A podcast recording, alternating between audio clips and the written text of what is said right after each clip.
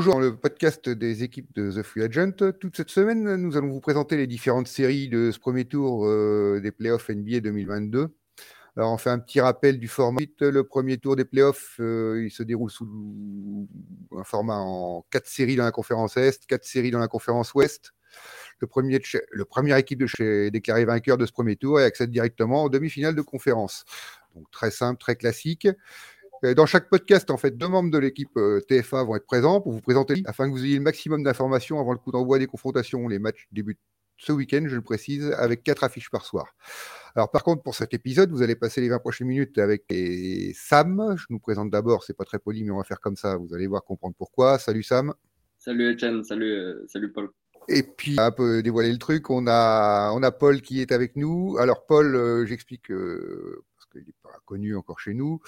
Vas-y, introduis-moi. c'est sa première apparition chez nous et ça nous fait, très... et ça nous fait... c'est le un des tenants du compte brooklynnets.fr euh, sur euh, Twitter, donc euh, très averti au sujet des, des, Brooklyn. Donc il va pouvoir nous informer encore Stone Brooklyn dont on va parler dans ce podcast. Salut Paul, ça va? Salut, salut les gars. Salut tout le monde. Bon, merci d'avoir accepté notre invitation. Et puis, bah, on va commencer tout de suite sur un petit retour sur la saison régulière des deux équipes.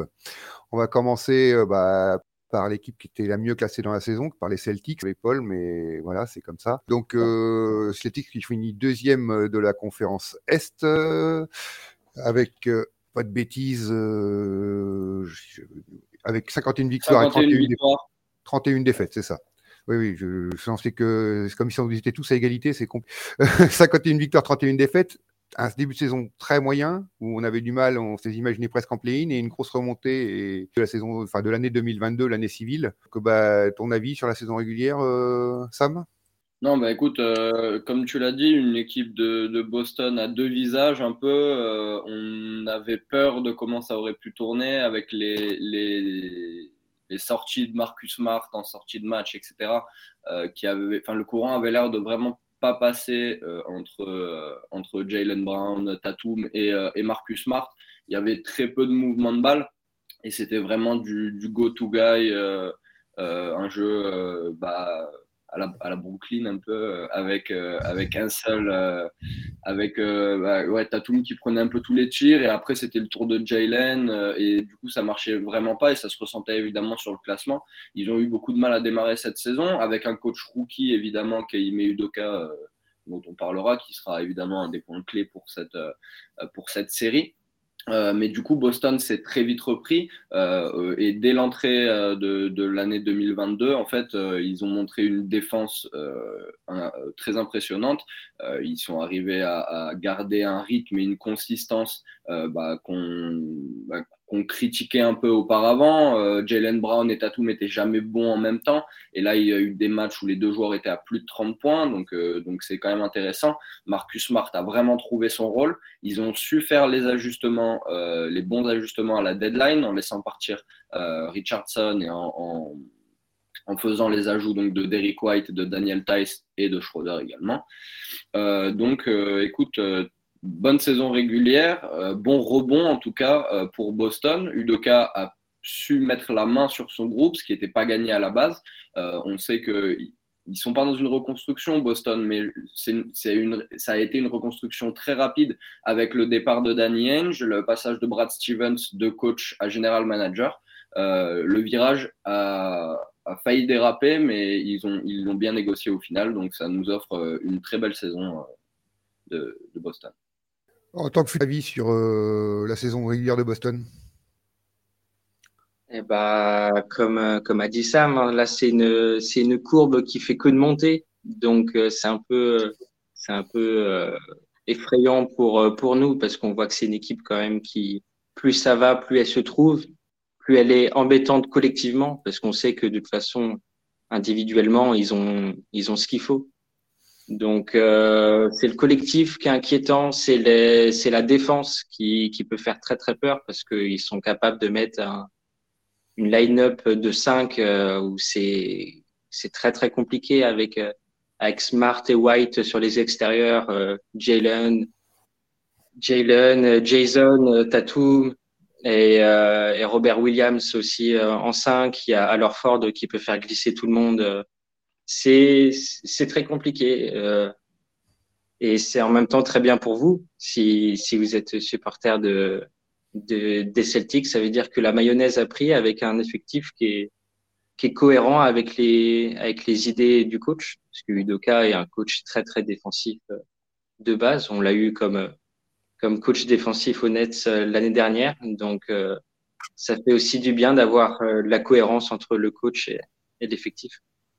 Ouais, je suis plutôt d'accord avec vous. De toute manière, oui, c'est ça s'est mis en place. Euh, tu parlais de Robert Williams. Il euh, faut quand même préciser qu'avec son opération du genou, il devrait manquer toute la, toute la série quand même. Donc, euh, c'est un point important pour, pour les Celtics. parce que lui a progressé énormément sur la saison. Après, c'est vrai qu'il y a quand même Orford, Tice pour le remplacer qui sont un peu moins polyvalents, un peu moins aussi forts, un peu moins quand même des quelques références et qui peuvent être intéressants dans la raquette. Surtout que, bon, on en parlera peut-être, mais Brooklyn, c'est pas la principale force, même si hier ils ont été très. Euh, donc euh, voilà, donc c'est ça qui est intéressant surtout au niveau des Celtics et cette défense euh, qui fait que bah, on retrouve bah, pour la deuxième année de suite en fait la même série que l'an dernier. 2-7, c'était Brooklyn-Boston, mais les classements étaient inversés quoi. C'est ça, les dynamiques n'étaient pas les mêmes non plus, je crois, enfin, pour, euh, pour les Celtics. Euh, donc, bah, voilà, c'est très bien pour euh, le côté Celtics. Alors, la saison des Nets, Paul, c'est toi qui vas plus nous la commencer, à nous parler de cette saison des Celtics, des Nets. comment tu nous l'analyses? On prend la courbe, on prend la courbe de, de Boston et on l'inverse hein, complètement. C'est un très, très bon début de saison avec le, le trio Arden. Arden, Kairi et Durant, en tout cas sur le papier, puisque Kairi ne jouait pas en début de saison. Euh, à cause du coup de, son choix de pas être vacciné. Euh, en début de saison, du coup, euh, les Nets ont choisi de pas le faire jouer du tout, que ce soit à l'extérieur ou à domicile. Du coup, c'était que le duo et le duo marchait bien, même si le duo proposait beaucoup sur sur sur Durant parce que Arden affichait des visages parfois, euh, parfois inquiétants. Mais, euh, mais le duo était là. Et c'est une fois que le duo euh, a été brisé par, par la blessure de, de KD, je dirais, en, en janvier, que là, ça commençait à être, à être très, très dur. Et on a enchaîné une série de défaites qui a été, qui a été fatale au classement et pour le groupe, parce que c'est cette série qui a fait imploser imploser en fait le duo euh, Arden euh, Arden Durant. Arden euh, considérait que que, le, que la charge était trop trop importante et que le projet était n'était plus celui auquel on, lui avait promis. Donc donc voilà, c'est une saison qui a été aussi forcément rythmée par le trade Arden Arden Simmons. Et depuis ce trade, bah, on a récupéré Kyrie en full time. Euh, en tout cas à l'extérieur. Après, on l'a récupéré à domicile. On a récupéré Durant de blessure. On a récupéré un pivot, euh, Drummond, ce qu'on ce qu'on n'avait pas en, en, début en début d'année. On a récupéré euh, Seth Curry qui euh, a pris du coup le rôle de de Joe Harris dans, dans le spacing parce que là aussi Joe Harris, on l'a perdu pour pour toute l'année. je crois qu'il a dû faire 13 ou 14 matchs cette année. Donc, euh, donc voilà, beaucoup de blessures, beaucoup de. C'était un peu, euh, c'était un peu la villa des anges à des moments. Euh, Brooklyn, c'était, euh, c'était beaucoup, beaucoup de, de hors sportifs. Et ça fait du bien une fois le trade passé que le sport soit remis au centre des sujets et qu'on puisse de nouveau rejouer. On a réussi à gratter du coup cette cette septième place hier soir face aux Cavs. Et on va dire que la saison est, euh, est un peu sauvée. Mais on attend mieux. Euh, non, mais c'est ça. Euh, sauver, je trouve que c'est le bon mot qui définit la saison de Brooklyn. Ils ont sauvé les meubles, clairement. Et ils, ils abordent les playoffs d'une manière quand même assez sereine. Euh, par rapport à ce qu'on aurait pu imaginer sur les semaines, les mois auparavant. Au moment de la blessure de KD, il y, avait, il y a eu des moments vraiment très compliqués euh, pour Brooklyn cette saison. Et je trouve qu'ils s'en sont assez bien sortis en apportant de la profondeur à cet effectif au moment du trade d'Arden.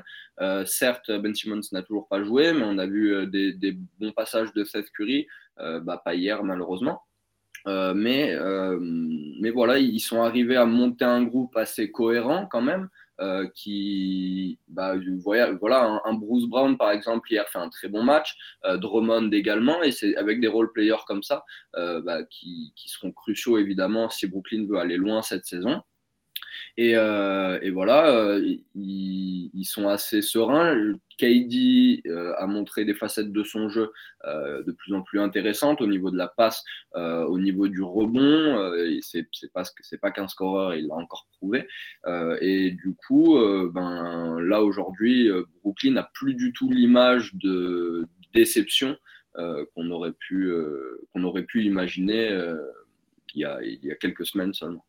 Ouais, bah, je, pour rajouter à tout ce que vous avez dit, parce que je suis d'accord à peu près avec tout, et puis même avec tout, tout à fait d'ailleurs même. Euh, il y a aussi la deuxième saison de Steve Nash, j'en ai parlé un petit peu hier soir dans le live, euh, quand on en a parlé, la deuxième saison de Steve Nash qui progresse aussi au coaching, mine de rien, qui a su faire, qui c'est un joueur qui connaît le jeu, on le sait, c'était quand même qu'un coach rookie l'an dernier, euh, il a encore ses limites, on est d'accord, ça c'est sûr. Par rapport à sa première saison lui une question parce que je suis pas sûr que l'an dernier, avec les mêmes euh, problèmes internes avec Arden, avec les mêmes blessures euh, qu'il aurait subies, il aurait obtenu le, même résultat que ce qui. Donc, euh, je pense que là-dessus, il a progressé, il a su analyser les besoins parce que il n'y a pas que Simmons qui est arrivé, comme tu le disais tout à l'heure. Seth Curry, c'est des très bons ajouts, ils ont besoin de rôle. moi, j'estimais que hier, ils ne pouvaient pas passer, ils ne peuvent pas passer d'ailleurs même pareil, ça va être pareil sur la série playoff si il n'y a pas ou, ou Kyrie ou Durant à plus de 30 35 points. Euh, bon, hier, ils sont pas à 35, euh, Kyrie à 34, mais voilà, euh, ça montre que les role players peuvent apporter leur impact et Bruce Brown m'a surpris agréablement. Et donc voilà, c'est ce qui fait, c'est en ça qu'il a su faire mieux jouer son équipe, je pense, Nash. Euh, faut aussi pas oublier les pertes de cet été pour Nash. Udoka, c'était quelqu'un de très très très important l'année dernière. On a vu vraiment des schémas euh, défensif qui était vraiment vraiment très intéressant. On se disait euh, bravo Nash pour, euh, pour pour dessiner ça en tant que rookie, mais il faut pas oublier qu'il y avait eu Doka derrière. Et offensivement aussi, on a vu que cette année, il a eu un peu plus de mal, mais parce que l'année dernière, il y avait un certain Mike D'Antoni qui était derrière lui aussi. Donc, c'est deux énormes pertes, ces deux personnalités qui, qui ont les épaules, maintenant on le sait pour cas d'être coach principal, et on les avait l'année dernière dans le staff. Euh, donc euh, aujourd'hui, en fait, c'est ça, c'est sa première saison rookie où il vole aussi de ses propres ailes, où il fait beaucoup d'erreurs, mais où il réussit aussi certaines choses. Donc il faut, euh, faut aussi voir ça dans, dans la globalité. Et quand vous dites que cette année, euh, la, la, saison a été galère avec euh, tout ce qui s'est passé avec Kyrie et tout. Faut pas oublier que bah, l'année dernière, c'était l'année du trade aussi de, de, de Harden. Donc, c'était très compliqué à un moment. On ne savait pas comment le public était. Euh, Kyrie, à un moment, il était en, en grève, entre guillemets, euh, avec euh, les, toutes les protestations qu'il y a eu. Donc, au final, les deux saisons se ressemblent en termes de galère. Je pense qu'en termes de matchs joués, Kyrie doit pas en être loin d'être d'être à peu près au même nombre. Donc, il a, pour aussi sa défense, il a connu deux premières années rookie assez compliquées. On peut, on peut tout à fait. Je suis d'accord. Tu m'as convaincu de, des, il faut peut-être pas mettre tout le crédit sur Steve Nash, tu as raison. Euh, voilà, donc on va analyser, on va continuer sur la suite. Maintenant, on va faire passer plutôt l'équipe euh, qu'on peut aussi, euh, comme vous voulez, euh, si mettre les forces en face des faiblesses des autres, vous pouvez commencer à y aller, pour comparer dedans quand vous parlez de ça, il n'y a pas de problème. Qu'est-ce que, quelles sont les clés en fait de l'affrontement, quoi, que vous pouvez voir, bah, Paul, ta, ta, première clé que tu vois dans cet affrontement? Pour les Nets, pour les Nets je dirais la, la seconde unité peut être importante face à une très très faible seconde unité de, Boston. Surtout les rotations intérieures. On sait que euh, avec la perte de Robert Williams, Boston perd en, en profondeur à l'intérieur. Du coup, il y a peut-être quelque chose à jouer. On a vu l'émergence de Edwards au poste 3-4. On a vu euh, Claxton faire encore des, des progrès match après match. Après, lui, ça va jamais être un foudre de guerre en attaque. Ça va plus être de la défense. Mais du coup, peut-être faire plus peser Drummond euh, en seconde unité lui faire, lui donner plus de ballons en seconde unique, justement là où il y aura peut-être moins d'adversité, et justement profiter de ce manque de profondeur à l'intérieur de Boston pour les punir là où, là où ça fait mal. Je sais pas ce que vous en pensez, les gars. Euh, non, écoute, euh, écoute totalement. L'intérieur va être euh, une des grosses clés évidemment de, de, cette rencontre. On a vu hier la gestion du rebond de Brooklyn euh, très très propre, avec un Claxton assez surprenant. Après, c'est vrai que attention parce que c'est pas la même opposition. Hein. Il, y a, il y a quand même du monde, même si Robert Williams n'est pas là.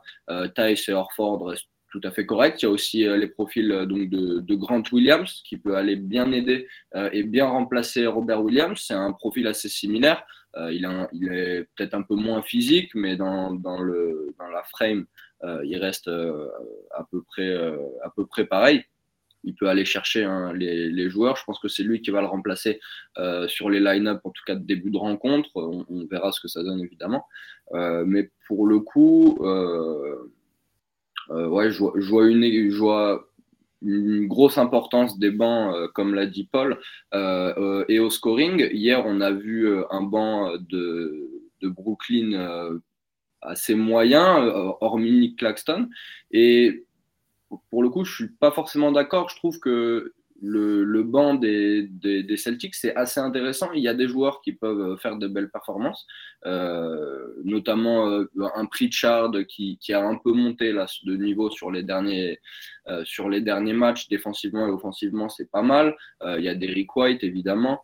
Euh, donc je pense que ça il y a un peu plus de profondeur d'effectif du côté de Boston et ça peut peut-être jouer en leur faveur, mais, ça, va être, un des points clés évidemment de, de, de l'affrontement. On a vu hier euh, que Brooklyn, euh, hormis Nick Claxton, bah, c'était, ça pêchait un peu dans ce niveau-là. Euh, Patty Mills a été utile, certes. Euh, on a vu un Kessler Edwards, par contre, assez en difficulté. Après, évidemment, hein, c'est un, très jeune. Euh, mais pour le coup, le banc de, Boston euh, me, satisfait peut-être un peu plus. On a du Pritchard, euh, Grant Williams ou Daniel Tice, on verra qui sort du banc. Et même Derrick White peut apporter des choses intéressantes défensivement. donc je pense que ça va être évidemment un, un point très, très important pour, pour l'issue de cette, de cette confrontation. Euh, et j'estime que, que, Boston a une plus grande, euh, une plus grande profondeur, même s'ils ont perdu Schroeder à la deadline. Ouais, euh, je, je, suis moins d'accord sur l'importance des bancs que vous parce qu'on sait qu'en playoff, euh, c'est une chose qui a moins d'importance. On sait que les Durant, Irving, 38-39 minutes par match, euh, il n'y aura pas de secret.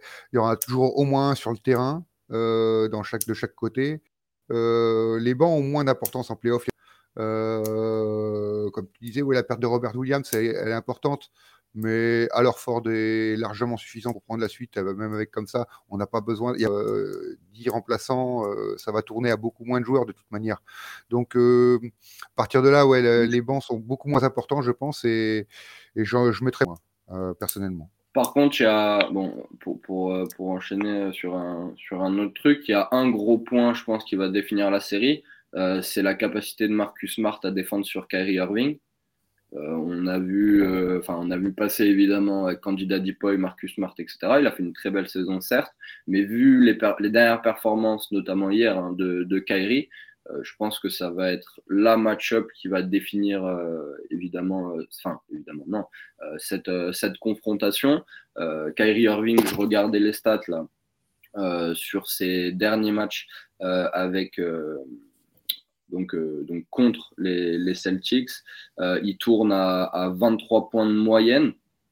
Euh, donc, euh, donc c'est pas non plus, euh, c'est pas non plus exceptionnel. Avec les Nets, il a joué quatre fois contre son ancienne franchise. il a mis, il a fait deux très bons matchs à 37 et 40, deux moins bons les deux derniers à 15 et 19, à 34 minutes et 37 minutes. Euh, voilà, donc euh, est-ce que c'est une dynamique récente? Est-ce qu'il a un peu de mal à, à, jouer face à Marcus Smart? On va le voir, on va avoir l'opportunité de, le voir en large et en travers. Euh, 4 sur 19 au tir et 8 sur 18 au tir sur les deux derniers matchs. Euh, c'est pas génial. Après, euh, c'est évidemment pas les mêmes euh, dynamiques que, maintenant, mais je pense que ça va être là la grosse match-up, même plus qu'un un KD Tatum, tu vois. parce que je pense qu'ils vont, forcément rester dans leur moyenne. Si Smart arrive à, restreindre le jeu de Kyrie, Boston aura l'avantage et inversement. Paul Je suis plutôt, plutôt d'accord avec, avec Sam parce que quand il dit que bon, de toute façon, Tatum et Durant vont être dans leur dans leur classique, oui, voilà, les deux vont tourner à 30. Il y aura une peut-être un coup de moins bien, l'autre va tourner à 27 et l'autre à 26. Mais dans tous les cas, ça sera du, du très très haut niveau en scoring. Euh, les deux sont difficilement défendables. C'est très, c'est des machines, c'est des machines à scorer. Le, en fait, ce qui est important du coup, c'est le deuxième score, c'est euh, c'est Brown pour euh, pour les Celtics et c'est c'est Kyrie pour euh, pour les Nets. Avantage en talent pour Kyrie, mais certainement plus facile à défendre d'un point de vue physique pour euh, pour Smart, pour Brown. Ça va être euh, ça va certainement être un joueur qui va être doublé si s'il prend feu. Euh, c'est parce que c'est ce type de joueur, Kyrie. C'est ce type de joueur qui, bah, comme hier, il était sur sur 10 sur 10 au shoot pendant le trois quarts du, du match. C'est quand il est lancé, c'est très très difficile de, de l'éteindre. Il a eu son match à, à 60 points au, Magic. C'est ça va beaucoup reposer. La performance de Boston va surtout reposer sur comment ils vont réussir à éteindre les feux euh, que, que va déclencher Kyrie. Et s'ils arrivent à contrôler ces feux-là, eh ben on a très très peu d'autres créateurs en fait euh, offensifs on peut avoir Seth Curry euh, qui va justement lui profiter de, de l'obsession pour Durant et, Irving pour en planter. Mais est-ce que c'est un vrai créateur de shoot ou plutôt un, catch and shoot? Il, peut faire les deux, mais il est plus, il est plus à l'aise dans, dans le second rôle. Donc, euh, donc voilà, on, on, se repose un peu nous trop sur euh, sur nos deux scoreurs, à voir s'il y a l'émergence d'un troisième ou si Kyrie peut nous faire mentir et euh, et vraiment écraser euh, cette série. Eh ben, tu as modéré un petit peu. Moi, je vais remodérer. Je vais modérer le tien qui était déjà modéré par rapport à ça. C'est même pas sur le deuxième scoreur. Je pense que c'est même sur les autres scoreurs que ça va jouer. Euh, parce que, que ce soit Durant, ils vont faire leurs chiffres, mais je pense que Kyrie et Brown feront leurs chiffres aussi. Et Smart le limitera peut-être un peu ou peut-être pas sur des matchs. Tant d'avoir euh, ben, un joueur qui va sortir un, un Smart, un Williams, ils sont capables de mettre 15-20 points. Euh, est-ce que Brooklyn va trouver un Bruce Bowen qui va mettre 15 points à chaque match? C'est plus sur ces joueurs-là qui vont faire la différence parce que là, on arrive à 70-80 points par équipe, mais on n'arrive pas, voilà, pour la victoire, c'est ces derniers points qui vont compter. J'ai plus l'impression que ça va jouer là-dessus. À 20 points. Euh, un Drummond aussi d'ailleurs en face, hein, si on regarde. Mais euh, voilà. Euh, donc voilà, ça va plus se jouer sur ces joueurs-là. C'est ça qui, à mon avis, va faire la. Et toute petite entre les équipes. Hein, faut pas, même si c'est 2-7, euh, c'est la série la plus serrée, la plus excitante de ce premier tour de playoff à l'est ou à l'ouest compris. Hein, donc, mais voilà, pour moi ça va presque être plus sur cela. Même si ces matchs-là sont intéressants, ils vont être chouettes à voir, ça va être des beaux spectacles à voir. Mais en même temps, les points décisifs, euh, c'est vraiment ce qui va faire la différence, à mon goût. Oui, non, mais oui, de toute façon, on est globalement d'accord euh, tous les trois. Après, mmh. euh, donc, tu as parlé d'autres scoreurs pour les Celtics. Il faut pas oublier Bruce Brown qui tourne à, à aujourd'hui une quinzaine de points par match depuis le All-Star Break. Euh, donc voilà, tu as dit Drummond. Drummond, euh, s'il a l'espace, euh, si s'il a Grant Williams pendant 20-30 minutes, je pense que sa taille va va lui donner sa bonne dizaine de points à, Drummond. Donc c'est déjà des points des points à rajouter. On n'est jamais, les Celtics ne sont jamais à l'abri d'un Mills game, d'un Dragic game, des mecs comme ça qui ont, euh, qui ont, qui ont ce côté vétéran et qui peuvent faire très très mal à la seconde unité, euh, même si les rotations sont plus courtes, mais la seconde unité, en fait, là où moi je voyais l'avantage des Nets, c'est surtout par l'âge, c'est qu'il y a beaucoup beaucoup de vétérans euh, aux Nets. Et euh, même si aujourd'hui peut-être que Pritchard est un est une plus grosse menace offensive que que peut l'être un Mills, euh, je prends Mills tous les jours en playoff. pour lui donner la balle de, de, la gagne. Donc c'est c'est avoir ça va être un mélange de, de talent offensif, mais aussi d'âge, certainement de maturité pour des matchs qui vont être très très tendus, je pense. Un autre point abordé sur ces forces faiblesses vous voyez sur les, un autre point clé dans le match? Non, écoute, euh, non, je pense que ça va vraiment se jouer euh, sur, euh, sur ces trois points-là le duel Kairi-Smart, les, les scoreurs secondaires et l'intérieur. Bon, je pense qu'on n'a pas, qu'on a pas, mal, on a pas mal fait le tour. Oui, je suis plutôt aussi. On va voir ça. on va finir par le plus sympa. Un petit pronostic, Paul. Boston en combien? Non, je rigole. Mon père dit 4-0. Hein. Mon père 4-0. Et ma raison va dire euh, allez, une, une, belle série, euh, une belle série 4-2. On finit, on, finit, on finit chez nous. 4-2. Sam? Bah, moi, j'ai l'inverse, du coup, euh, je pense 4 de Boston. Euh, juste petite stat, Tatum, c'est 84 points sur ses deux derniers matchs contre, euh, Brooklyn, évidemment en saison régulière. Euh, mais je vois Boston plus solide euh, tactiquement que, que Brooklyn. Et oui, je suis aussi un amoureux de Boston, donc euh, je suis obligé de, de mettre un 4-2 pour Boston aussi. euh, voilà, donc euh, ouais, finir euh, au Barclay Center, c'était une bonne idée, ça, Paul, qu'on finisse au, bon, au Barclay. ouais, non, mais je euh, ça m'attendra. Il n'y a pas de mal. Bon, en tout cas, bah, je vous remercie. Merci. Donc, Paul, euh, que je rappelle, donc, il compte euh, brooklynets.fr sur euh, Twitter. Si vous voulez le suivre, il n'y a pas de problème. Ben, on, on, se retrouve très prochainement pour les de TFA. Donc, on va en faire toute la semaine. Vous aurez toute la semaine le point sur toutes les séries, série par série, tout un podcast par série. Et vous serez tranquille par, avec tous ces matchs au week-end tranquillement. bonne journée donc à tous et puis à très vite sur Free Agent. Merci, au revoir.